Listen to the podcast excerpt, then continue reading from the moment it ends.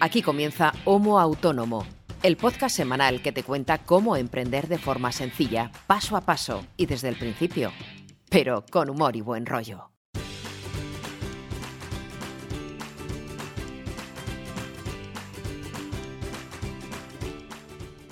Hola, ¿qué tal? Muy buenas a todos y bienvenidos a este episodio número 67 de Homo Autónomo, el podcast de autónomos hecho por autónomos para todos los autónomos de nuestro país o de fuera de nuestras fronteras, si es que algún día las abrimos en, en este estado de cuarentena que estamos. En el fondo nos da igual de dónde seas o dónde estés, porque todos los autónomos, toda la gente que trabaja al final por cuenta propia, tienen los mismos problemas, las mismas preocupaciones, los mismos marrones y de vez en cuando, pero muy de vez en cuando, tenemos alguna alegría. ¿Y quién hace este podcast? Te preguntarás si llegas hoy por primera vez y escuchas este episodio en el que ahora diremos de qué vamos a hablar hoy, o bueno, ya lo habrás visto en el título del episodio. Pues bien, somos dos autónomos con ganas de compartir cada semana cómo nos ha ido la semana, qué hacemos y bueno, y aportar un poquito de, de, luz en esas dudas, en ese mar de dudas que muchas veces estamos los autónomos, ¿no? Y de cosas que a nosotros nos hubieran gustado que alguien nos hubiese contado cuando empezamos para no haber tenido, para no haber tenido tantos problemas o tantas preocupaciones. Yo, por mí mismo, no podría hacer este podcast porque a mí me resulta difícil hablar una hora seguida, salvo cuando hablo de algún tema que especialmente me guste, como ya habéis comprobado, sobre todo la gente que nos escucha. Del otro lado de la fibra está mi querido amigo y compañero y co-creador de este podcast, que es César Brito, que es copywriter, creador de contenidos, es periodista, está en proyecto de escribir libros también, y un servidor, que soy el que habla, que soy Ángel Martín, que soy consultor de marketing online y de transformación digital, y que ayudo cada semana a César a sacar este podcast adelante y que poco a poco vayamos sumando episodios en ese listado. Así que ya no puedo hacer otra cosa que no sea darle paso y la bienvenida a mi querido Brito. Buenos días, ¿cómo estás? Hola chato, ¿cómo que ayuda? ¿Cómo que ayuda? Si esto es más tuyo que mío casi. ¿Qué tal? Bien, aquí estamos, una semana más. Número Otra 67 semana. ya, ¿eh? Parece mentira. Sí, macho. Sí, macho, ya vamos para el año y medio de, de podcasting. Parece mentira, ¿eh? ¿Qué tal tu semana? Cuéntame. Uf, eh, regular. Vaya ha ido regular. Lo que pasa es que, a ver, si sois oyentes habituales del podcast, sabréis que estos últimos meses he estado bastante atareado, lo que es una buenísima noticia. Uh -huh. eh, sobre todo con un proyecto en particular, tengo varios en marcha, pero sobre todo uno porque era era y sigue siendo eh, bastante amplio en cuanto a seguimiento, un poquito complejo y sobre todo en lo que a mí respecta, que soy el que crea el contenido muy voluminoso. Uh -huh. Habría que reformar una web completa, o sea, crearla desde cero.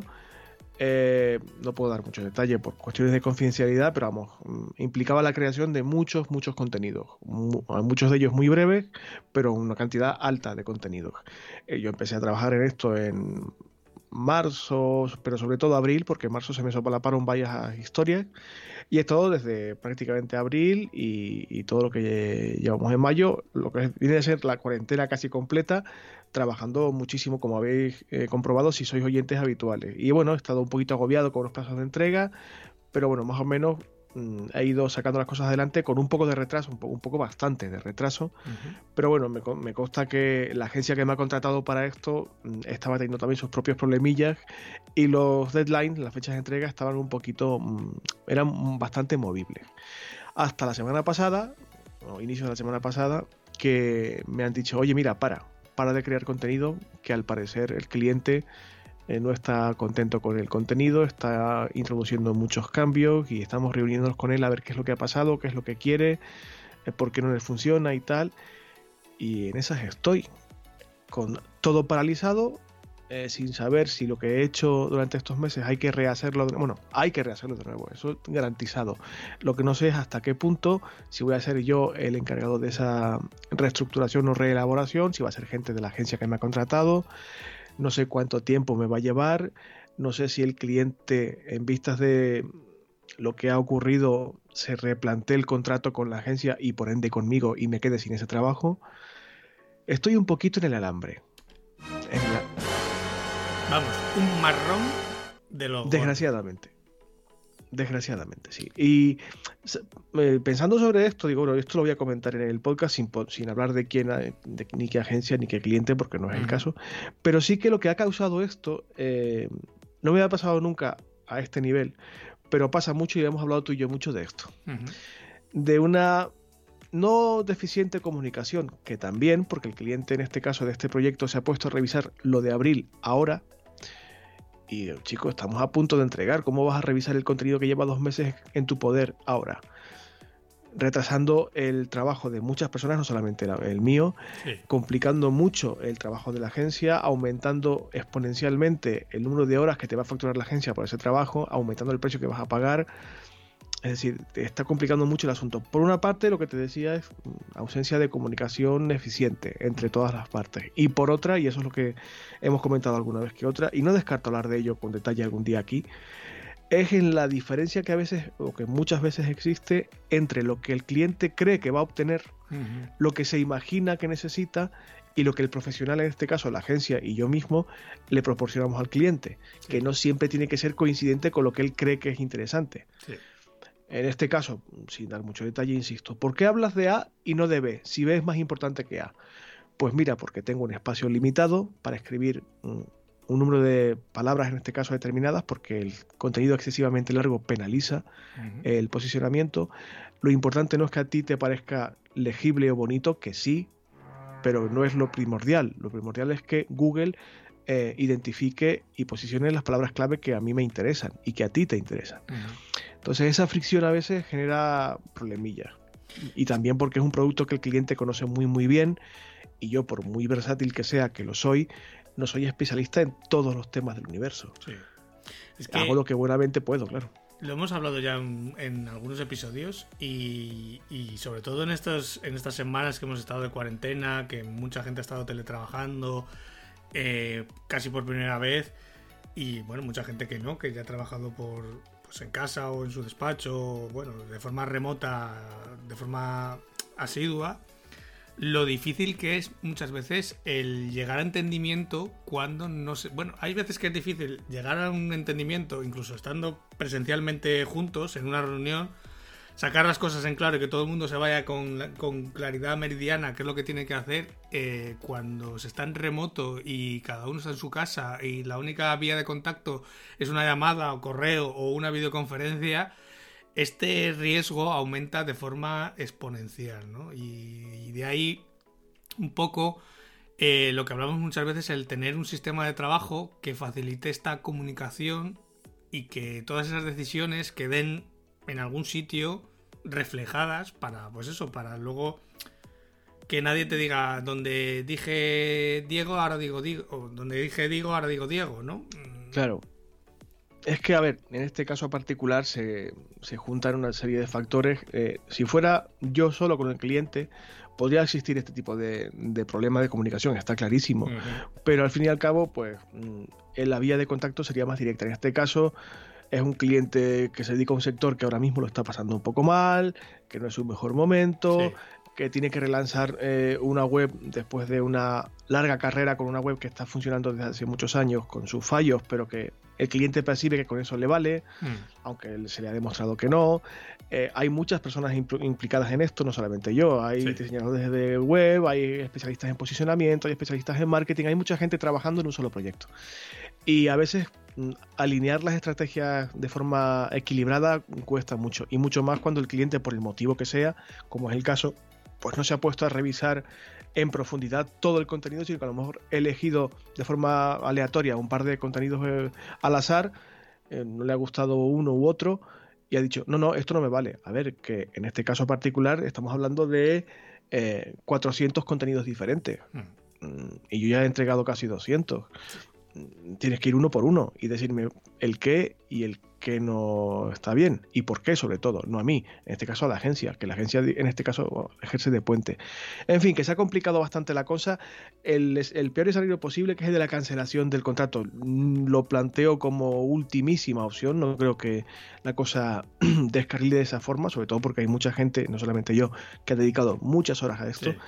Pero sí que me temo que los plazos de entrega se van a dilatar, que me va a tocar trabajar todavía mucho más sin poder aumentar el precio, porque yo ya, mm, como tú decías ahora, cuando pones las cosas por escrito, pues queda grabado en piedra, como aquel que dice, y no puedo decirme lo que, de lo que les he propuesto de precio final aunque confío en que se den cuenta de que todos estamos sufriendo, no solamente ellos, que yo también estoy con todo paralizado, que tengo muchos proyectos que no he podido avanzar porque me estoy dedicando casi en exclusiva a esto, mis representantes me están sacando el látigo con cosas que tengo pendientes y que no he podido avanzar, o sea, en fin, estoy un poquito intranquilo, no con mi trabajo porque confío mucho en mi trabajo, sé que lo que hago lo hago bien, y, vamos, en mi costa no me han corregido nada desde la agencia ni han mm. impuesto ninguna modificación significativa, por decirlo así. Pero sí estoy intranquilo porque no sé muy bien, como no dependes de otra persona, no sé muy bien por dónde van a ir los tiros. Y no sé si el lunes o el martes que viene eh, me van a decir, venga, continúa al mismo ritmo y sigue para adelante con el deadline el día 10 de junio, o me van a decir, eh, tira pero con más tiempo, o no tires, que se ha cancelado todo, no sé, es un poco, estoy ahí en la, incertidumbre. Moraleja, ¿qué has aprendido, Brito? Pues he aprendido algo que tú has dicho aquí más de una vez y que em, aplicaré a partir de ahora con total seguridad si surgen proyectos de esta envergadura. Facturar y presupuestar todo por fase. Un proyecto complejo que va a previsiblemente ocuparte varios meses de trabajo, dividirlo en fases, este, presupuestar cada fase por separado mm. y cobrar cada fase por adelantado o al menos cuando uno termine esa fase en particular y no continuar con la siguiente fase hasta que no has cobrado. Porque, en fin, mm, no es una cantidad mm, que diga pone en riesgo mi estabilidad económica, no, pero sí es una mordida interesante eh, a mi presupuesto si la cosa se cae al carajo al final. No, no, es lo que alguna vez hemos comentado esta semana pues bueno, eh, fuera de micro, lógicamente, esta semana hemos hablado más por este tema. Eh, cuando uno tiene un proyecto que prácticamente ocupa el 80, el 90% de tus horas durante un mes o dos meses, no puedes estar un mes o dos meses sin cobrar. O sea, y eso el cliente o la agencia o el intermediario que sea lo tiene que entender, que tú no puedes estar tres meses eh, trabajando sin cobrar un euro, porque al final uno tiene que pagar sus facturas a final de mes. Entonces es algo muy normal, muy común, el, pues eso, el dividirlo por bloques, fases, módulos, llamarlo como queráis. y, lógicamente, si se puede cobrar por adelantado, genial. Y si no, pues mira, eh, este bloque corresponde a este periodo de tiempo o a esta tarea y cuando se acaba se cobra, porque lógicamente yo también tengo que comer y tengo que pagar mis facturas. Y seguimos como, en vez de cobrarlo todo al final en un montante mayor, pues bueno, es irlo dividiendo, irlo fraccionando. También mm. para el cliente es más cómodo hacer esos pagos intermedios que no hacer un pago global al final, que siempre les cuece más. Entonces, pues mm. bueno. Está claro, yo eso lo, he aprendido eh, con, con mi intermediario de este caso, pues no lo he hecho hasta ahora porque nunca he tenido ese tipo de problema, pero si por lo que sea eh, en unos días me comentan, oye, mira, hay que continuar, sí me plantearé facturar la mitad del presupuesto por lo menos para, digamos, atar esa mm. parte de lo que ya he hecho y ya está entregado por lo menos facturarlo para, no es que esté pasando hambre ni mucho menos, pero me gustaría dejar eso atado y también mandar un mensaje tanto a la agencia como al cliente, mira, está muy bien, estoy aquí para facilitarte las cosas, quiero que la, cosa tire para adelante, pero el trabajo y el tiempo, sobre todo el tiempo, el tiempo que estoy empleando y que hay que pagarlo. Y en esas estoy, amigo. De resto, pues bien, estos días como he estado con todo paralizado, he intentado avanzar en proyectos más pequeños que no eran para ahora, pero ahora que tengo tiempo, el tiempo que he recuperado al, al librarme de este super tocho proyecto, pues lo he ido sacando adelante y quitándomelo de encima para tener, digamos, margen de maniobra. Y estoy intentando descansar un poquito, sobre todo mentalmente, porque el estrés ha sido grande estas semanas pasadas y puede que sea mayor todavía, dentro de poco, pero bueno, que ojalá. ¿Y tú qué? Poquito a poco. Pues yo esta semana, eh, en cuanto a trabajo, más o menos he estado, a ver, no ha llegado al punto que tú, lógicamente, pero te recuerdas la semana pasada comenté que estábamos en un proyecto de transformar un e-commerce en un bueno en un sitio de, de dropshipping, bueno, de aumentarle bastantes miles las referencias del catálogo. Y al final es un poco lo que te ha pasado a ti, pero desde otra perspectiva, ¿no? Eh, yo me he pasado toda la semana, al final, mm, eh, como en un partido de tenis o de ping-pong, ¿no? Eh, respondiendo correos e intentando que la otra parte, que al final es la parte contratante, como dirían los hermanos Mars, avance. porque tú puedes querer hacer mucho, pero si la otra parte, que al final es la que es la principal beneficiaria, no hace su trabajo, pues al final todo el mundo eh, se retrasa, los plazos se retrasan, las tareas se retrasan y al final es un coñazo trabajar así, porque, porque no se puede trabajar. ¿no? Claro. Es que es muy frustrante cuando, cuando... Y a ver, hay que ponerse también en el papel del cliente muchas veces y saber que no solamente está pendiente del trabajo que te han cargado a ti, tendrá seguramente como tú o como cualquier persona que nos escuche 64 mil millones de problemas también de los que ocuparse, pero cuando las decisiones clave de un proyecto recaen en otra persona que por el motivo que sea no avanza a tu mismo ritmo es muy frustrante. Claro, muy, sobre, muy frustrante. sobre todo cuando la parte que no avanza es la parte que, que se supone que tiene que tirar del carro, la que tiene que guiar al resto, que al final es el propietario del proyecto, ¿no? Mm, Cuando tú le tienes que estar, digamos, em, recordando las tareas que tiene que hacer al cliente, es un, un poco frustrante, ¿no? Por- sobre todo por eso, porque ves que mm, es su proyecto y, y tienes tú más interés en hacer las cosas bien que realmente el propietario del proyecto. Entonces, Sí. mm, bueno, cansa, ¿no? Al menos cansa. Entonces, bueno, como en esa parte, esta semana he estado un poco más. em, pues más liberado, porque al final, como he dicho, ha sido más un partido de ping-pong. Venga a contestar correos, venga a recordar tareas que había que hacer, etcétera, ¿no? Hacer un poco esa labor de, de gestor del proyecto y de recordar a cada uno lo que tenía que hacer.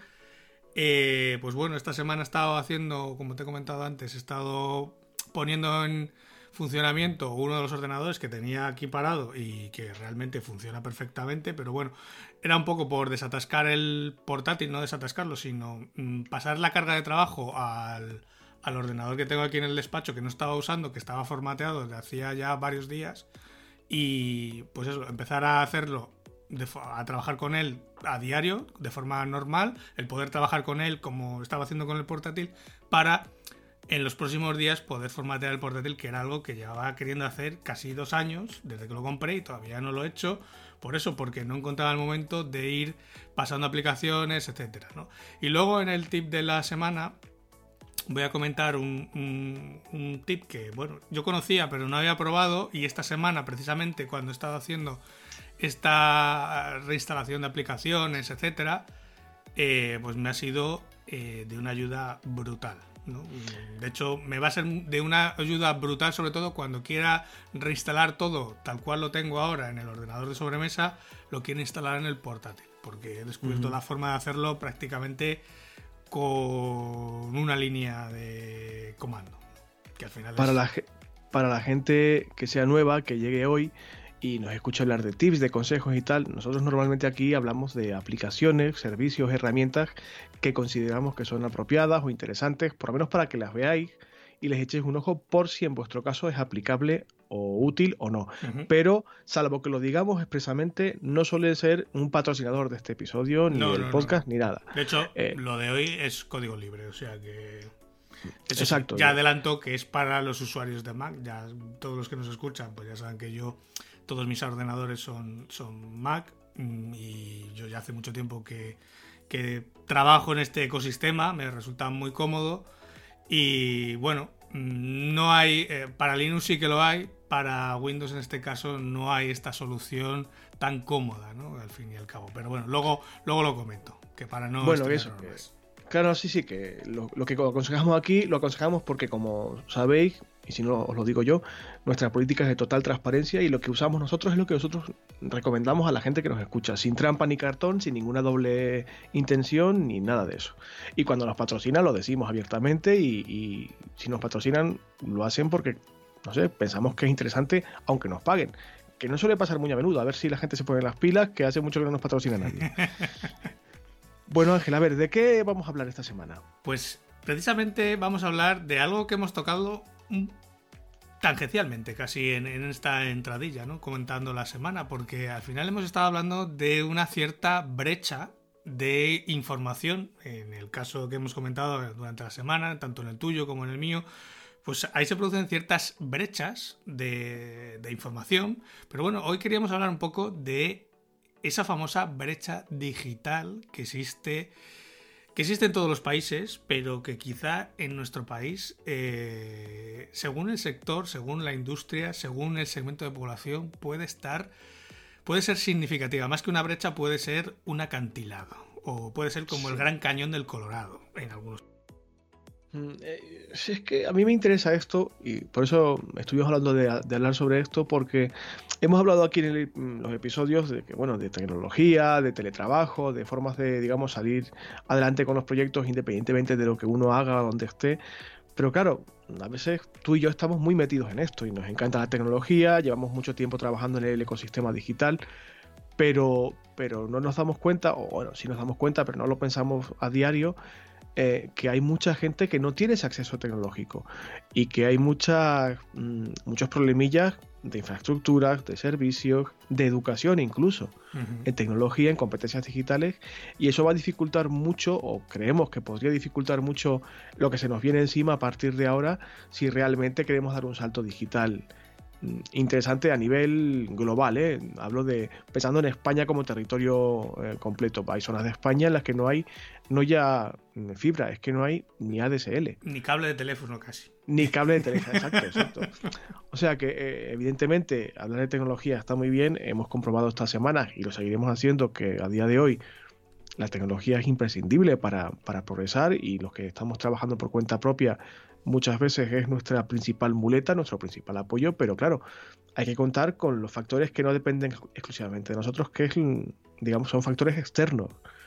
Y hombre, no sé si muy, muy grande, muy pequeña, pero que existe brecha digital, existe. Y como tú decías, eh, según en qué sectores, es, brutal. Sí. brutal. Y sobre todo estas semanas de cuarentena han salido todas las vergüenzas casi que, teníamos por ahí escondidas debajo de la alfombra, ¿no? De las que no se hablaba porque, porque no realmente no eran tan necesarias, pero sí que durante estas semanas de cuarentena pues ha aflorado eh, pues en muchos territorios, en muchas en muchos sitios, en muchos segmentos de población esas carencias o esas necesidades que realmente están ahí y que no se han eh, cerrado durante todos estos años de atrás, sino que se han mantenido y tampoco se trabaja por mejorarlo. ¿no? Y al fin y al cabo, eh, pues bueno, ir reduciendo poco a poco esa brecha digital hará que seamos, pues como país, más competitivos y, y estemos más capacitados a la hora de enfrentarnos a a, bueno, iba a decir a desafíos futuros, pero que realmente no son tan futuros. Es que es,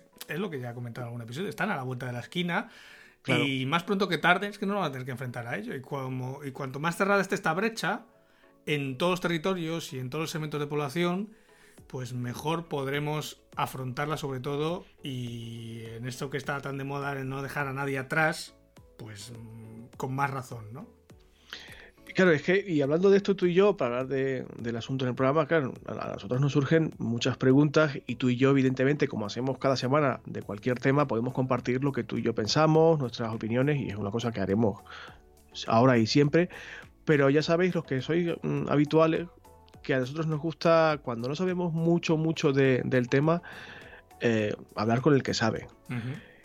Y claro, yo he dicho, a ver, ¿a quién conozco yo que de este con tema controle? ¿A quién nos has traído, este Brito? A ver, cuéntanos, cuéntanos. Eh, en este caso, no, no ha sido posible, eh, como suele ser habitual en este podcast, invitarlo de forma mm, directa o para que participe en directo, aunque esto está grabado. Pero sí que nos ha mandado eh, un par de audios respondiendo a las preguntas que nosotros les hemos hecho. Se trata de Luis Miguel Pedrero, que es profesor e investigador en la Facultad de Comunicación y Artes de la Universidad de Nebrija y que ha sido profesor nuestro eh, hace años en la Universidad Pontificia y yo tengo una muy buena relación con, con Luismi, lo respeto mucho, lo admiro mucho y luego explicaré por qué. Y bueno, aunque está muy enfocado eh, por su profesión y por su área de especialización en investigación en la comunicación y en el mundo de la radio sobre todo y tal, el tema de la innovación tecnológica lo maneja con bastante eh, asiduidad y está obligado a compartir lo que conoce con sus alumnos y alumnas y me parecía que era interesante pues explicarle nuestra idea de qué vamos a hablar, de qué, por qué vamos a debatir, de este tema y, y, trasladarle un par de preguntas. Y bueno, ha sido muy muy amable y nos ha enviado sus respuestas. Luis, te agradezco mucho que hayas sido tan amable al responder la petición y tan rápido en la respuesta además. Y claro, le hemos preguntado pues esto que comentábamos ahora, ¿no? De la cuarentena, como tú decías ahora, ha sacado a relucir pues muchas costuras, ¿no? Muchas cosas que no que pensábamos que no, no estaban tan mal como realmente se ha demostrado que sí que estaban mal, ¿no? Y esas carencias en cuestión de digitalización eh, como país han sido muy evidentes. Y le hemos preguntado a Luismi cómo de preparada ve a España para afrontar los retos de ese medio plazo que se nos vienen encima. Y esto es lo que nos ha dicho. Mm, bueno, yo no me siento capaz de, valorar eh, el nivel de todo un país eh, en, este reto que supone la digitalización y la transformación digital. Es verdad que, estos meses, estas semanas de cuarentena, pues, pues nos han sometido a prueba a todos los niveles y en todos los sectores. Pero no obstante, mm, y por no, digamos, establecer un, juicio a lo mejor eh, genérico que, merecería muchos matices, voy a centrar mi apreciación en, en lo que representan o en la digitalización desde el punto de vista de las pequeñas y medianas empresas, dado que son ellas las que, digamos, eh, movilizan la mayor parte del movimiento bueno, pues económico de, nuestro país. En el último informe de, de del Observatorio Nacional de las Telecomunicaciones y la Sociedad de la Información, eh, se constata que en España, en 2019, el 98% de las pequeñas y medianas empresas disponían ya de acceso a Internet. Y este es un, valor alto, está por encima de, la media de la Unión Europea, en el 97%, por encima, por ejemplo, del Reino Unido, que está en el 96%, aunque por debajo de Alemania o de Francia. Francia está al 100%. Interesante es también que el 91% de esas mismas empresas en España tienen o disponen de conexión de banda ancha fija, que ya no es acceso a Internet, sino es acceso a Internet en, buenas condiciones o con, la garantía de unos servicios ampliados. Y yo creo que un tercer indicador que, a mi modo de ver eh, refuerza las posibilidades que este sector tiene en este nuevo ámbito al que se está, digamos, reconduciendo la actividad por, por, efecto de, las circunstancias que vivimos, es el hecho de que el 75% de las pequeñas y medianas empresas en España ya tienen un sitio web. Y este también es un indicador que nos sitúa por encima de Francia, con el 71%, por encima de Italia, con el 72%, eh, mm, o, por encima, bueno, en la media de la Unión Europea. La Unión, Europea está un poquitín por encima, en el 77, y aquí sí, de nuevo, por debajo de Alemania, que ya alcanza un 88%. Es decir, estamos en, un país donde sus pequeñas y medianas empresas disponen de acceso en buenas condiciones a Internet, utilizan una página web mm, como escaparate o como eh, digamos, canal de comunicación con el usuario y quizá la carencia, y aquí sí que recurro al término en el que formuláis la, con el que formuláis la pregunta, es que solo el 15% de los sitios web de las pequeñas y medianas empresas españolas proporcionan la posibilidad de realizar pedidos en línea. Y aquí es evidente que hay mucho margen de mejora porque si no se, digamos, diseñan o se facilitan opciones de, bueno, pues de transacción directa entre las empresas y los usuarios, pues es evidente que hay una dependencia de lo físico, de lo, eh, digamos, o del, contacto ahora tan limitado que a la larga, pues digamos, eh, repercute negativamente o, rebaja el potencial de los servicios web. No creo que aquí sí que hay un margen de mejora y mm, con este sector como ejemplo pues podríamos tomar conciencia de hasta qué punto estamos ahí en términos de equipamiento como país, en términos de infraestructuras. Es evidente que el acceso a Internet se ha generalizado, que tenemos todos equipos, desde el smartphone hasta ordenadores, ya hay más ordenadores que televisores, ya hay más smartphones que ordenadores, es decir, hay, un, hay una forma ya muy rutinizada de conectividad y de interacción con los servicios digitales, pero todavía necesitamos, digamos, implementar ah, pues bueno, herramientas que generalicen las opciones de comercialización ah, online que seguramente bueno pues ayudarán a que ante supuestos como los que estamos viviendo pues el país o la economía no se vea tan resentida como hasta ahora. Bueno, y creo que queda bastante claro, ¿no? Un poco lo que tú y yo comentábamos. Que sí, bueno, hay, hay evidentemente em, capacidad para conectarse a Internet, con cierto, con bastantes comillas, según dónde y cómo, Pero lo, que hemos comentado aquí en el podcast muchas veces, que no todo el mundo está digamos, preparado o capacitado para dar el salto que esta situación que se nos viene encima va a requerir en muchos casos, que es la venta digital. Sí. De hecho, lo estaba pensando mientras estábamos escuchando y bueno, lo he pensado varias veces esta semana que eh, el recuerdo que tengo yo de Luis, fíjate, de cuando estudiábamos en, la universidad, era de los pocos profesores que ya hace pues un montón de años, que ya vamos cerca de... Estamos más cerca de los 20 que de los 10 años que pasamos por allí, que hablaba de las tecnologías, de la información y la comunicación, que hablaba de IT, o sea, que hablaba de infraestructuras tecnológicas, o sea, que ya controlaba esto hace casi 20 años. Entonces, mm. eh, a ver, nos cito un informe eh, que tiene un contenido de casi 250 páginas, pero ha dado prácticamente las claves de, todo el informe, ¿no? Que aunque prácticamente el 100% de las empresas tenga acceso a Internet, también hay que ver qué acceso a Internet tiene todas las empresas, ¿no? Porque bueno, la banda, la banda ancha que se suele decir empieza en una DSL de 10 megas. Y una DSL de 10 megas, si estás cerca de la centralita de DSL, pues bueno, puede servirte para hacer cierta actividad.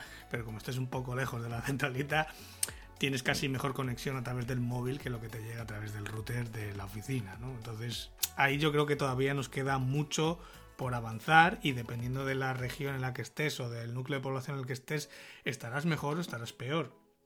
Y yo lo digo con conocimiento de causa, que vivo Claro. Que, vivo en un pueblo.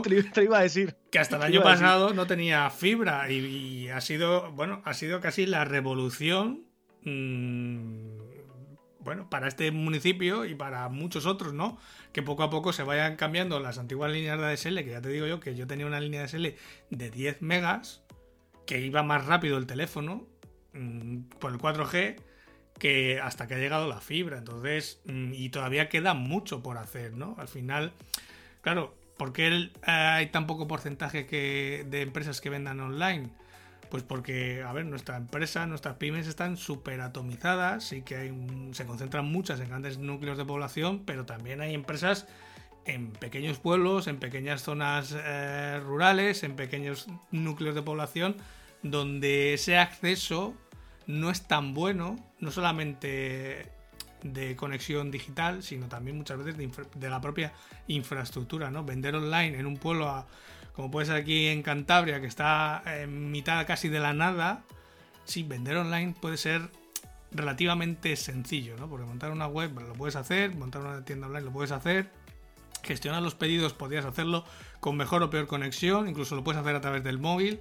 Pero claro, si cada vez que tiene que ir el de seguro a buscarte el paquete para mandarlo, mmm, no sé, tarda una hora y pico en llegar a buscarte el paquete, claro, solamente los costes que tiene de envío mmm, no te van a compensar, ¿no? muchas veces no solamente es tengo web o no tengo web, tengo tienda online o no tengo online, o no tengo tienda online, tengo mejor conexión de red o no tengo sino que a veces eh, es que la carretera que llega a donde vivo es un camino de cabras. Eh, y mira, casualmente esta mañana estaban hablando de, iniciativas que están llevándose a cabo, no ahora, pero desde hace poco tiempo, en muchos eh, pueblos de España. Tú hablas de, Cantabria, ¿qué te voy a contar yo? De Castilla, donde estoy ahora, la España vaciada por antonomasia, o de Canarias, mi lugar de origen, donde además de eh, la insularidad está el mar por medio. O sea, que tiene ahí o, envías las cosas y recibes por avión o, o por barco, y si no, olvídate.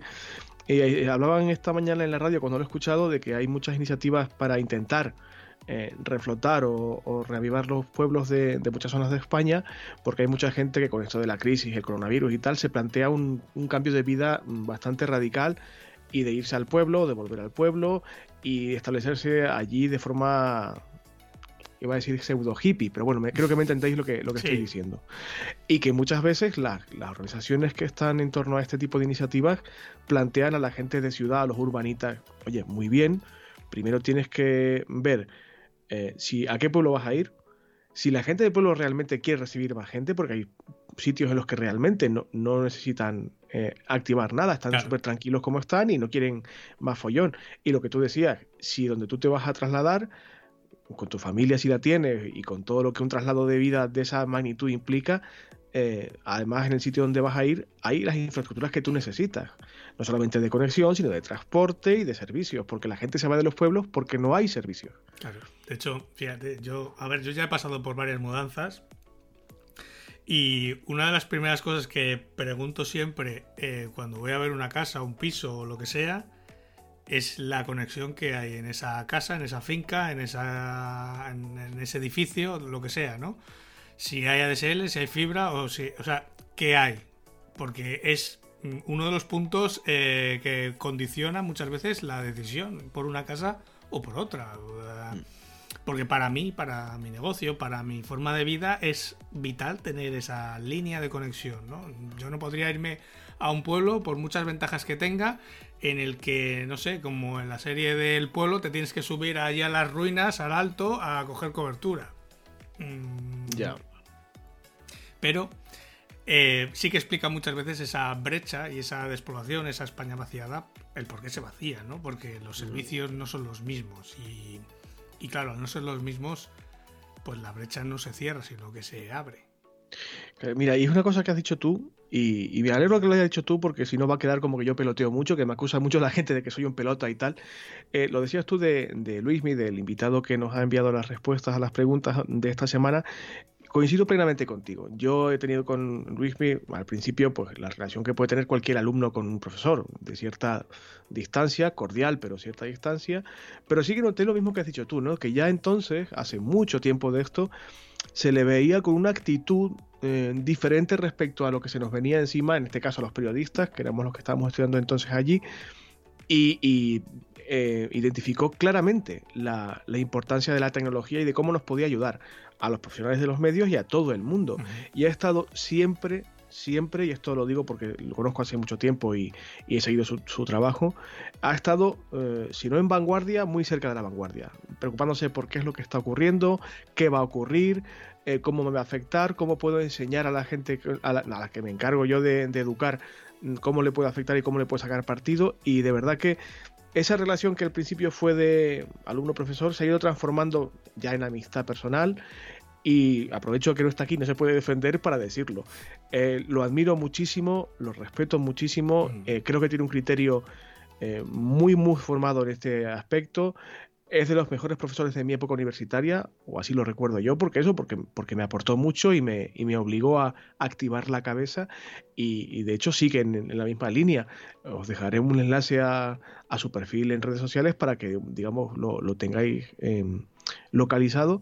Pero bueno, es una persona que se ha preocupado mucho eh, de vincular la tecnología y las herramientas que la tecnología eh, nos aporta al mundo de la educación, este en, este, caso en la educación eh, superior, pero bueno, es que aquí también influye mucho el tema de la brecha digital. De hecho, otra de las preguntas que le planteábamos es que si era muy, muy descabellado apostar por tener una educación más potente en competencias digitales incluso desde edades más tempranas, ¿no? Al final sí que los niños cada vez ya prácticamente antes venían con un pan debajo del brazo, ahora vienen casi con una tablet debajo del brazo, ¿no? Porque prácticamente con un añito o dos añitos ya están... Eh, mm, ya, ya manejan este tipo de tecnología. De hecho, a mí muchas veces me acuerdo de una vez de, de mi sobrina cuando tenía menos años que la vi con una revista que hacía el típico, el típico gesto de que haces en una tablet o en el teléfono de Zoom, ¿no? Y claro, nos reíamos porque, claro, el tema de así que aquí esto no, no amplía, esto, este soporte no amplía. ¿no? Pero sí que canalizar esas competencias digitales desde, desde que son más pequeñitos, igual que, pues eso, en primarias aprenden matemáticas, aprenden lenguajes, aprenden muchas cosas. Otro lenguaje, por ejemplo, que es universal eh, son los lenguajes de programación. Sí que se basan en las matemáticas, pero sí irlos introduciendo en este tipo de competencias que, pues eso, que les van a servir eh, prácticamente para el presente ya. Entonces, le preguntábamos si era demasiado descabellado apostar por ello y esto fue lo que nos, lo que nos respondió. Por supuesto que creo que no es descabellado, por supuesto que eh, es necesario, es, imprescindible, diría yo, em, apostar decididamente por la capacitación en competencias digitales.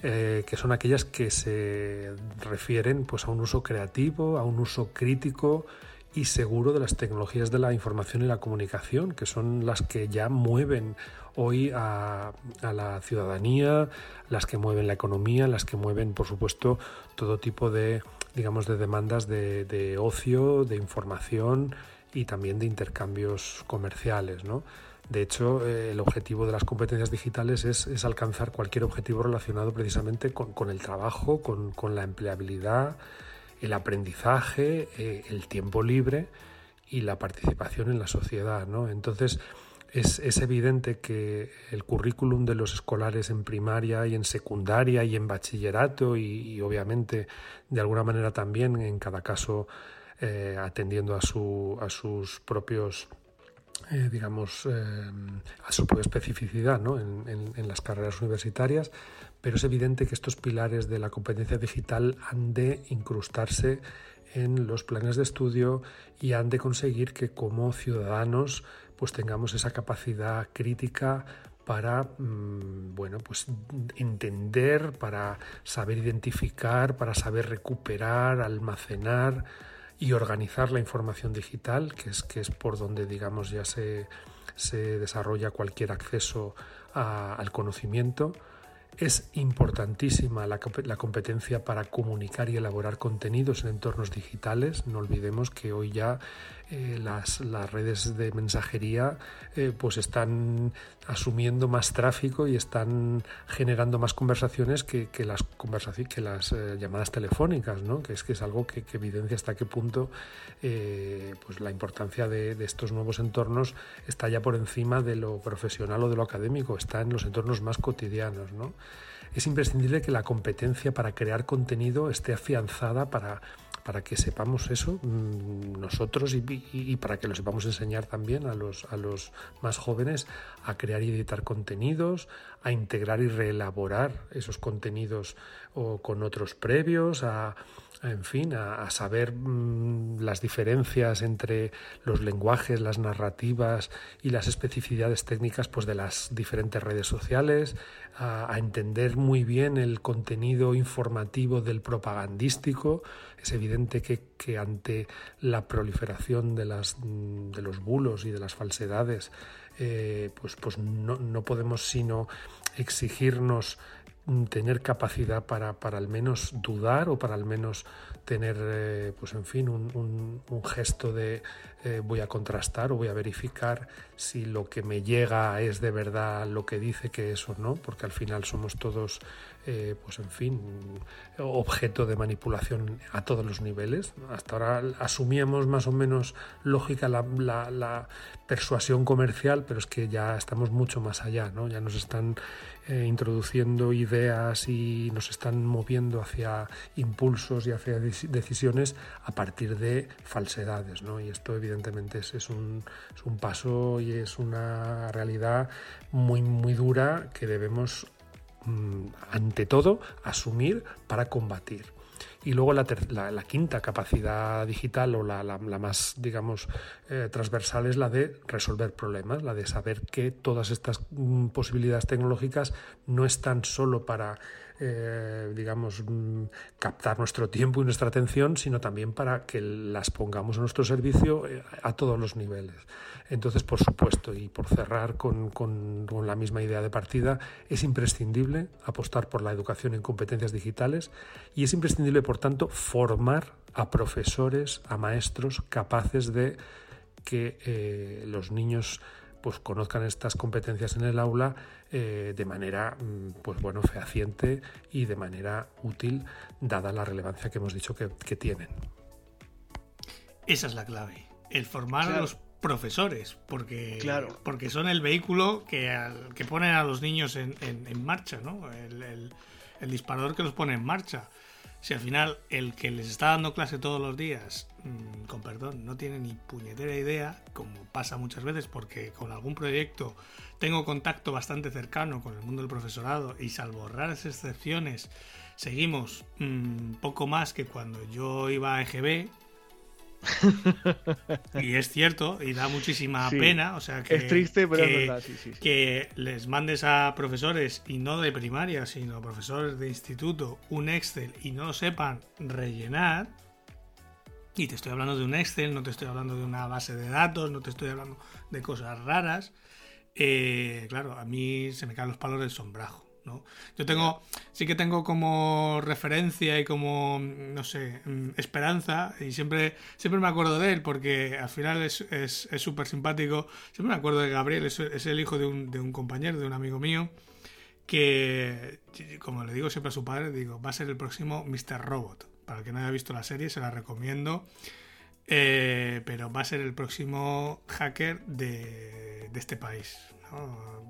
Mm, porque es que ya con, con cinco años hace cosas que nos sorprende a su padre y a mí, cuanto menos, ¿no? Y siempre se lo digo a su padre, digo, digo, yo cuando Gabriel sea mayor y tenga una empresa, yo quiero trabajar con él. Aunque sea trabajando para él, me da igual, pero mm, porque sé que hará cosas grandes. ¿Qué, edad tiene Gabriel ahora? Pues tendrá cinco años, cinco o seis años, no tiene más. Gabriel, si estás escuchando esto, me estás asustando muchísimo. Pero, si es el caso, un saludo. Pero es que es, capaz de conectar ya dispositivos, es capaz de, o sea, de, conectar dispositivos que ni su padre ni yo se, eh, habíamos detectado que eran capaces de, hablar entre sí, ¿no? Hay veces que me cuenta cosas y me sorprende cada vez más, ¿no? Y es el típico niño que, pues eso, con 5 años está aprendiendo a hacer pequeñas cositas en programación, está empezando a tocar este tema de, tecnología. Eh, no sé, al final es un adelantado a los niños de su tiempo, muy adelantado a los niños de su tiempo. De acuerdo, pero eh, consideras conmigo que este caso, el de Gabriel, a que enviamos un saludo, eh, y a su padre también, eh, es un caso mm, relativamente poco frecuente. Sí, por, el motivo que, por el motivo que sea, eh, este chavalito tendrá facilidad innata para este tipo de cosas, tendrá un talento natural. Pero lo que decía Luismi y lo que tú comentabas ahora también, ¿cuántos talentos como ese no habrá dormidos por ahí? No, claro. Y que, y que requieren de lo que tú decías ahora, de una persona que, que sirva de no solamente de tutor, de guía, durante el proceso educativo, sino que despierte ese entusiasmo que a lo mejor el propio niño, la propia niña, no sabe siquiera que existe. A ver, vamos a, no quiero extenderme mucho porque mm. se nos va a ir muy largo el programa, pero eh, vamos a intentar eh, pensar conceptualmente en abstracto en la tecnología. La tecnología es mágica. Hace cosas que en cualquier otra época de la historia habrían considerado brujería. Sí esa la tecnología si se mira bien y si se enfoca correctamente es mágico y no hay nada que a un niño le seduzca más quiero pensar que esa mm, magia esa, esa cosa intangible de que dos chismes se comuniquen entre sí, que hagan cosas sin cables, sin conexión de ningún tipo. Em, a mí se me hace raro que un niño no, no, se sienta mm, subyugada por la tecnología en cuanto tenga uso de razón. A mí me pasó, me consta que le pasa a mucha gente. ¿Y cuántos talentos como el de Gabriel no se estarán perdiendo por no saber pinchar adecuadamente eso? Claro, de hecho, eh, ahora mismo mientras lo estabas comentando, mm, yo hay veces que me pruebo muchas aplicaciones, pruebo mucho software, pruebo muchas cosas y hay veces que me sorprendo de las cosas que son capaces de hacer ya las aplicaciones muchas veces porque lo pienso de cuando lo hacía yo manualmente hace años, o bueno, lo hacía con ayuda del ordenador, pero no había, por ejemplo, esa aplicación que hace esa tarea que a mí antes lo mismo me costaba una hora hacerlo manualmente a través de un ordenador y ahora lo hace en dos segundos. O sea, es, es que tú lo has dicho, es mágico. Pero, pero claro, tiene que haber alguien que te motive o al menos que no te anule, ¿no? Porque Mm, yo de pequeño siempre, eh, pues, eh, trasto que pillaba por casa que estaba en desuso, lo desmontaba. y a mis padres, a mis padres les hacía gracia, ¿no? Pues bueno, pillaba el típico radiocassette de que había por casa que ya no se usaba y lo desmontaba entero, entero. Cogía un destornillador de los de mi padre y con eso echaba la tarde, ¿no? Empezaba a quitarle tornillos, todo, y lo desmontaba entero. Y luego lo que hacía era volverlo a montar. Y hay veces que me sobraba alguna pieza. Pero el cacharro funcionaba. Ah, amigo, ah, amigo. pero a mí siempre, eh, mm, pues bueno, mm, a mis padres le hacían gracia, pero en ningún momento me dijeron, no hagas esto. No lo hagas.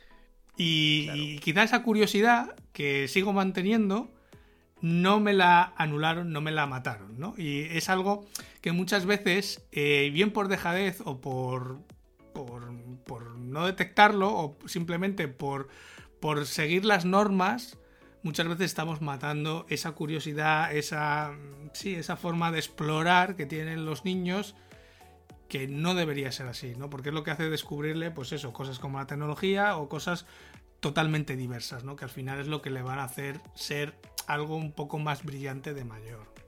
Claro, y esto sería también fruto de otro debate diferente a este, pero pues, ¿por qué no se fomenta el pensamiento lateral en, las fases tempranas? ¿Por qué mm. no se educa en emociones y no solamente en competencias eh, prácticas? Pero bueno, eso no es el caso.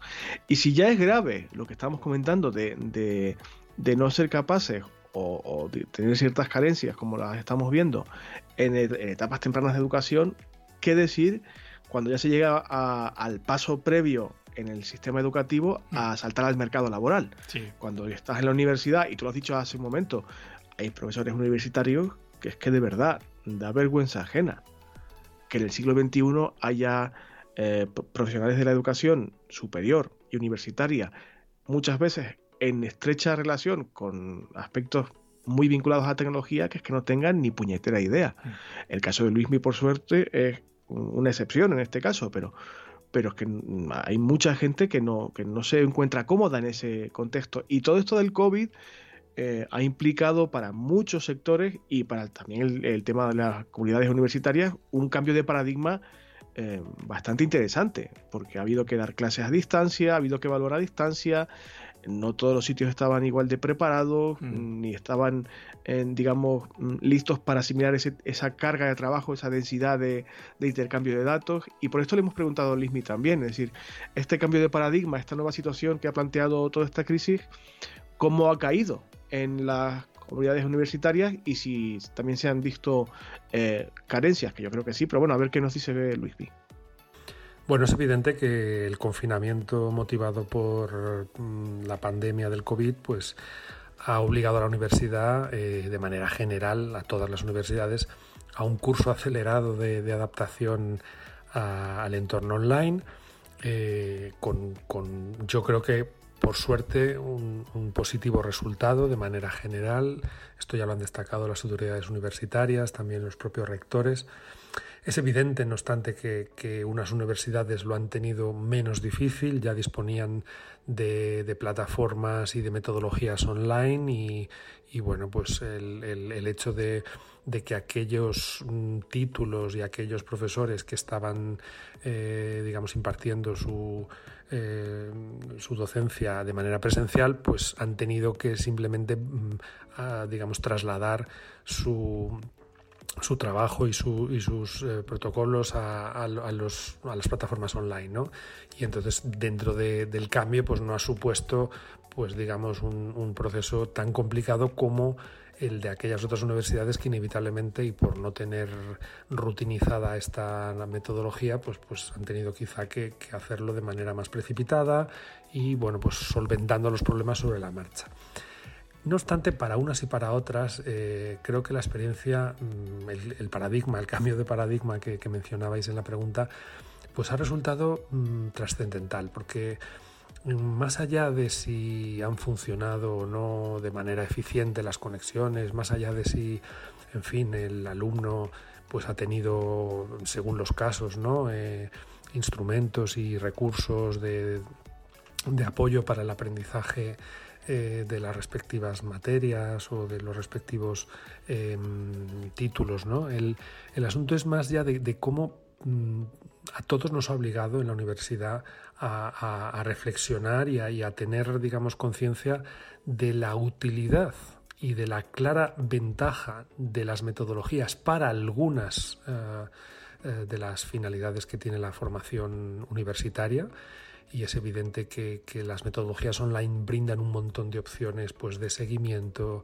eh, de atención personalizada, de, mm, bueno, pues de combinación de, mm, lo que es la clase presencial, pero también con la posibilidad de realización de tareas, de, trabajos, de trabajos además grupales, eh, en fin, eh, es decir, todo lo que en su momento supuso la tecnología en el aula, que también con el paso de los años ha ido eh, pues bueno, mm, mejorando las, posibilidades de, pedagógicas ¿no? que tenía el, profesor con sus alumnos, pues también ha supuesto, repito, para el profesor que de repente ha aterrizado en este entorno, ha supuesto el descubrir que muchas de esas tecnologías pues también mejoran en un momento dado o facilitan ese aprendizaje. No obstante, y al mismo tiempo, este proceso un poco tan traumático, pues también le ha dado valor a la, a la, presencialidad en tanto que la ausencia de presencialidad pone de relieve hasta qué punto la tecnología no lo puede cubrir todo. ¿no?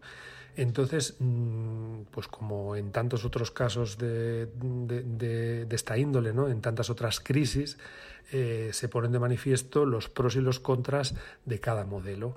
La ventaja, pues que mm, todos hemos tenido que, introducirnos en un entorno que es posible que si no fuese por esta situación no se hubiese mirado con tanto detenimiento. A, todos nos parecía que lo, que lo de la tecnología estaba muy bien, que antes o después íbamos a ir asumiendo la formación online, pero bueno, como que no, no teníamos esa necesidad y ahora que la hemos descubierto y ahora que los alumnos también la han descubierto, ahora vamos a, seguramente apoyar en estas herramientas muchas más eh, digamos, eh, la, formación en muchas más competencias y en muchas más destrezas de las que, bueno, pues habríamos pensado antes de la crisis.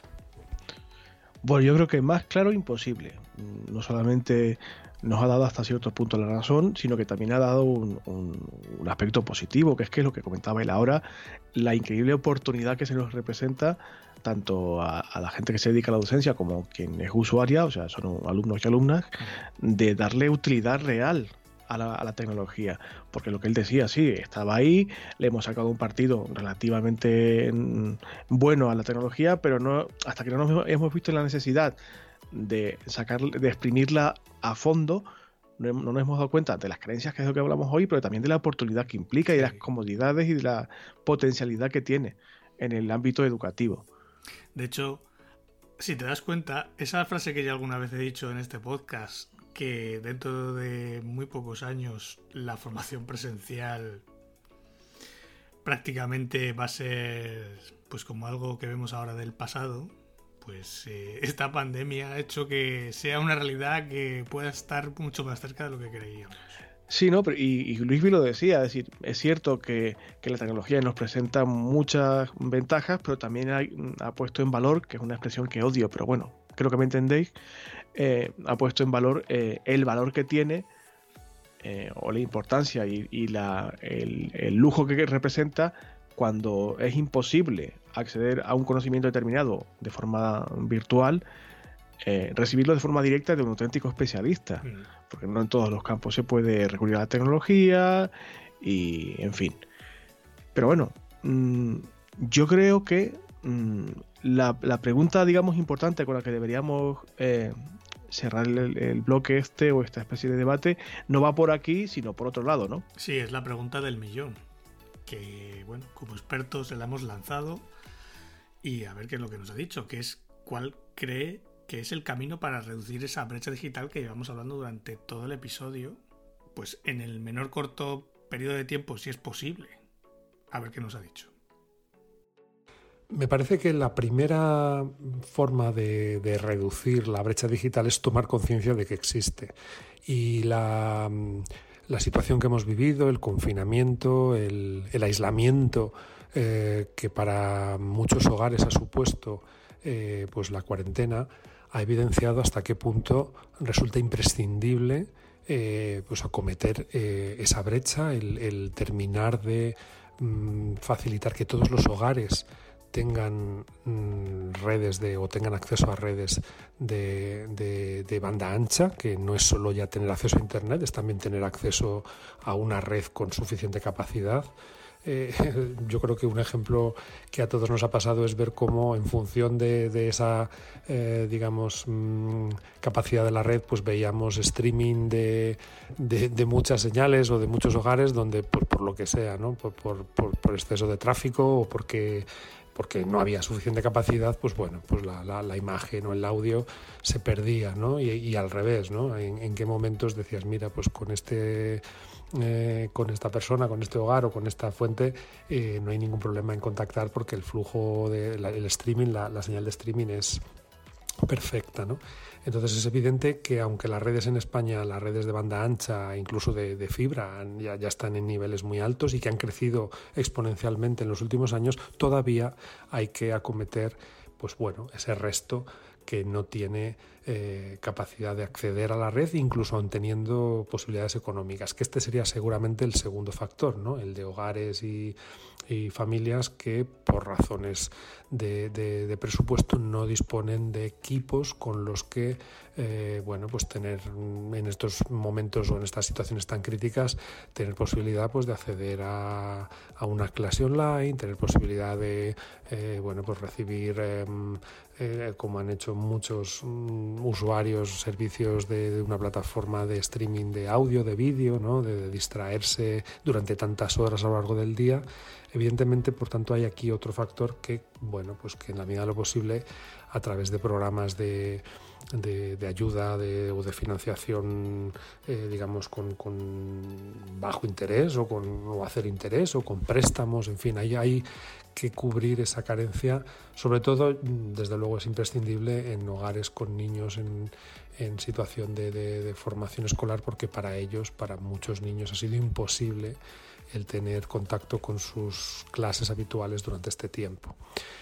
Eh, tomar conciencia, por tanto, acometer el completar las redes de acceso a Internet el favorecer y, dotar de equipos a quienes por razones que, eh, económica sobre todo no pueden, no pueden acceder a ello y a partir de ahí formación, formación también porque no basta solo con acceso a internet, no basta solo con tener un equipo, hace falta saberlo utilizar y aquí pues digamos enlazaríamos con la pregunta anterior con relación a las competencias digitales y a la capacidad crítica, no solo capacidad para usarla sino para usarla críticamente eh, pues en fin la navegación y el uso de todo tipo de servicios y de opciones de entretenimiento e información. Pues no puedo estar más de acuerdo con Luis Porque lo de tomar conciencia, a ver, mm, nosotros hemos hecho este pequeño grano de arena para, bueno, para intentar poner un poco más de conciencia sobre el asunto. Pero al final que tiene que tomar conciencia son los que están ahí arriba, ¿no? Y cuando digo ahí arriba, no quiero decir eh, pasando por encima con un avión, sino no, señores no como precisamente. el señor O. Sánchez Castejón, o aquí mi querido Revilla, o el representante de gobierno de turno, ¿no? que al final son los que tienen capacidad y recursos para hacer que esta brecha sea eh, pues mucho menor. ¿no? De hecho, me estaba acordando cuando estaba hablando Luismi de las diferencias entre los streaming y nosotros solemos ver, eh, bueno, Raquel, mi mujer y yo, por la noche cuando cenamos, solemos ver el hormiguero, ¿no? Lo tenemos como costumbre y durante la cuarentena han estado conectando pues con distintos famosos y demás, ¿no? En cada programa. Y me, ha venido a la cabeza el día que contactaron con Antonio Resines, que curiosamente ha pasado la cuarentena aquí en Comillas, en Cantabria, y tenías que ver ese streaming, tío. Parecía un marciano. Pero es que parecía un marciano porque tenía un grano ese vídeo y salía de, de, color verde. unos píxeles como mi cabeza. Que claro, no sé qué conexión tendría, pues, mala, muy mala, lógicamente, para que saliese así el vídeo. O sea, es que horroroso. O sea, yo creo que ha sido de todos con los que han conectado que hemos visto, el que peor streaming ha hecho. Claro, mm, y eso, a ver, me imagino que Resines no tenga problemas para tener un equipo bueno. No creo que tenga problemas para pagar una conexión buena, sino que es que seguramente la conexión que le llega es la que me llegaba a mí hace un año. Mala hasta que no le llegue la fibra, seguirá saliendo como un marciano. ¿no? Y eso, eso no lo podemos arreglar ni tú, ni yo, ni Resines. Tiene que arreglarlo alguien que tiene capacidad de decisión y de gestión y de acción que está por encima de nosotros. Ya te digo yo que con lo que se nos viene económicamente encima, eh, es posible que se hable, ojalá pase, que la Unión Europea nos eche un cable económicamente o nos intente aliviar el, el golpe que nos va a caer, pero ha puesto condiciones y una de ellas es acometer medidas serias y de largo plazo en digitalización. Hmm. Y esto, eh, sea Pedro Sánchez o el que, o el que sea, porque, realmente y por desgracia es, un problema que arrastramos hace muchos años, eh, o, nos ponemos las pilas o igual no vemos un duro. Hmm. o sea que, no, es, no es ninguna tontería lo que estamos hablando aquí esta semana. Pues este es el episodio de hoy. Que no está nada mal, ¿eh? que hemos estado aquí cascando un buen rato, además con gente que sabe mucho. Sí, cuando el tema que tratamos, pues lógicamente se sale un poco de nuestro área habitual, pues lo mejor es contar con la voz, en este caso, de, un experto que sepa. Y yo creo que Luismi para esto es una voz referenciada para hablar tanto de TICs como de brecha digital. Ya te digo yo que sí. Y espérate, espérate que yo me he venido muy arriba y esto que hemos hecho esta semana eh, no va a ser la última vez, ¿eh? Porque, porque en esta especie de hábito que hemos pillado tú y yo en el podcast últimamente, nos dedicamos a abrir melones por todas partes, melones, melones que a su vez, con perdón, dan para muchísimos programas más y de este tema, desde una perspectiva o desde otra, vamos a volver y vamos a, tratar que gente que sabe más que nosotros y aporte un poquito de luz también. Pero bueno, todo a su, todo a su tiempo, poco a poco. Nada, vamos con un pequeño tip de la semana que comenté al principio del episodio y, cerramos el chiringuito por hoy, que tenemos mucho melón que vender con tanto melón abierto. Me parece muy bien.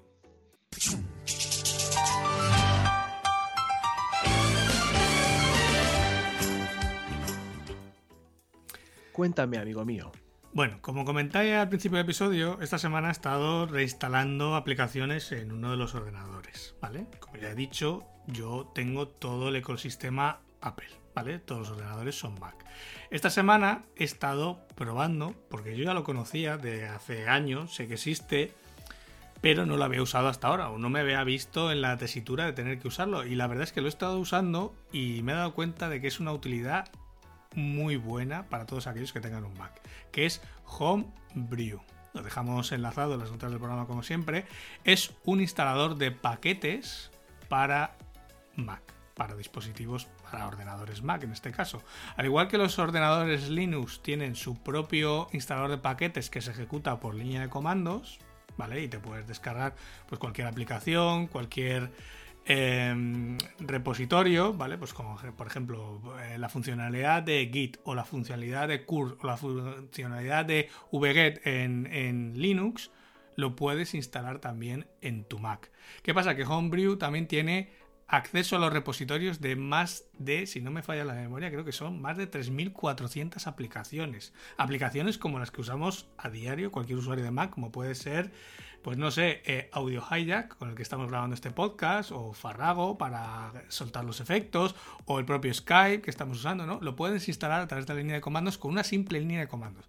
¿Cuál es la ventaja de esto? Que puedes hacer un pequeño archivo ejecutable con todos aquellos paquetes o aplicaciones que quieras instalar y simplemente con una línea de comando que ejecute ese instalador se instalan uno o 200 paquetes o 200 aplicaciones, las que quieras, ¿no? Al fin y al cabo. Y esto es un plus de productividad y de ahorro de tiempo brutal porque te ahorras el tener que ir entrando en cada web de aplicación, irla descargando, irla instalando, etcétera, sino que aquí simplemente ejecutas una línea y él desde la terminal se pone a enlazar con cada repositorio, lo descarga, lo instala. Y cuando acaba con uno, sigue con el siguiente. Y así hasta que termine todos los que les haya dicho. Así que para mí este es el tip de la semana sobre todo aquello otro que haya podido probar. Claro, y además que lo, que te ha pasado a ti, eso de tener que reinstalar o formatear un equipo, o por labores de mantenimiento, eh, sean cuales sean, o incluso para copias de seguridad, es una cosa que es muy, muy útil. Veo que ya venido al redil de las prácticas linuxeras, el día que me ponga a hablar yo de Linux, se va a cagar la perra aquí. A ver, yo uso mucho Linux, lo que pasa es que yo tengo los ordenadores en Mac, pero Seguramente escriba más líneas de código en Linux que tú. seguro, seguro. Pero yo hablo de Linux desde la perspectiva de escritorio, que es el gran desconocido y voy a luchar para que eso deje de ser así. Que es un sistema operativo estupendísimo. Pero bueno, eso será otro día, que ya hemos hablado muchísimo esta semana, Ángel. Llevamos aquí un buen rato hablando, ¿eh? Pues sí. Ya llevamos una hora nueve, parece, pone aquí el contador, así que vamos a ir cerrando el chiringo. Me parece muy bien. Pues nada, simplemente dar las gracias a todos por acompañarnos en este episodio número 67 de Homo Autónomo, en el que hemos estado hablando con Luismi, aunque bueno, ha sido un poco falso directo. A ver si para la próxima. Para el próximo episodio que promete Brito, tenemos eh, invitado en carne y hueso, aunque sea a través de la fibra. Pero que Sin por, problema. Lo menos, por lo menos interactúe un poco más. En el que hemos hablado sobre la brecha digital, sobre las carencias que todavía tenemos en España y las oportunidades que nos brinda el poder ir cerrando esa brecha digital, ¿no? Que se nos presenta a corto y a medio plazo. Entonces, es, como decía Luis en el último de sus audios, lo importante es tomar conciencia, saber que la tenemos todavía, que no es algo que se haya cerrado, saber el estado en el que estamos, que lo hemos dicho al principio del episodio, ¿no? Un poco más o menos en dónde estaban esas cifras el año pasado en España y saber que nos queda todavía bastante camino por hacer, ¿no? A todos como pequeña, mediana empresa, o como ciudadano o como usuario, ¿no? Y nada, daros las gracias por acompañarnos, por habernos escuchado esta semana, por vuestras valoraciones 5 estrellas en iTunes, por esos corazoncitos verdes en Spotify, por esos me gusta, por esos comentarios que dejáis en iBox, porque cuando los vais dejando poco a poco, pues nos van posicionando más arriba en los rankings y cada vez nos escucha más gente. Y si nos escucha más gente, pues cada vez seamos más. Y si cada vez seamos más, pues no sé, alguna vez podríamos hacer algo, ¿no? Una quedada, cuando se pueda, si es que algún día se puede, porque bueno, en fin. Eh, sobre todo, daros muchas gracias a todos por estar al otro lado. Os recuerdo las vías de contacto, que es a través de la web, homoautónomo.com barra contactar, a través de nuestros correos electrónicos, ángel o césar arroba y os recuerdo que tenemos por ahí una sección de patrocinio para todos aquellos que queráis patrocinar un episodio y si no queréis patrocinar, pues bueno, si os compráis cualquier cosa en Amazon, pues podéis usar nuestro enlace de afiliados homoautónomo.com barra Amazon. Nosotros va a costar lo mismo, pero a nosotros pues nos llega una pequeña comisión para pagar el hosting, para pagarnos, no sé, algún día un chuletón cuando nos podamos ver y podamos cambiar de comunidad, si es que algún día se puede, no sé, Brito, si algún día podré, Una- si algún día podré mesa ir a Salamanca a ver a mis padres o no sé. Sí, sí, se podrá. Vamos a ver si compramos una mesa de mezclas, Ángel, para mejorar esto un poquito. Que es lo que me gustaría hacer en un futuro a medio plazo. Bueno. Pues para todo eso y mucho más, ahí tenéis el enlace de afiliados. Así que nada, nos despedimos. Brito, gracias por estar una semana más. Vamos hablando esta Nada, semana a ver qué pasa con tus marrones. A ver cómo. A ver, a ver qué, a ver qué ocurre. Ya, ya os iré contando a todos y a todas. Gracias a ti por eh, escucharme y por aguantarme, a Luismi por participar y por echarnos una mano. Por y a vosotros por y a vosotros por escuchar, que es que vamos, eh, tenéis el cielo ganado con nosotros. Los que estáis aquí cada semana, tenéis el cielo ganadísimo. Así que nada, a todos los demás, nos escuchamos el próximo sábado en un nuevo episodio de Homo Autónomo. Hasta entonces, que paséis feliz semana. Adiós. ¡Adiós!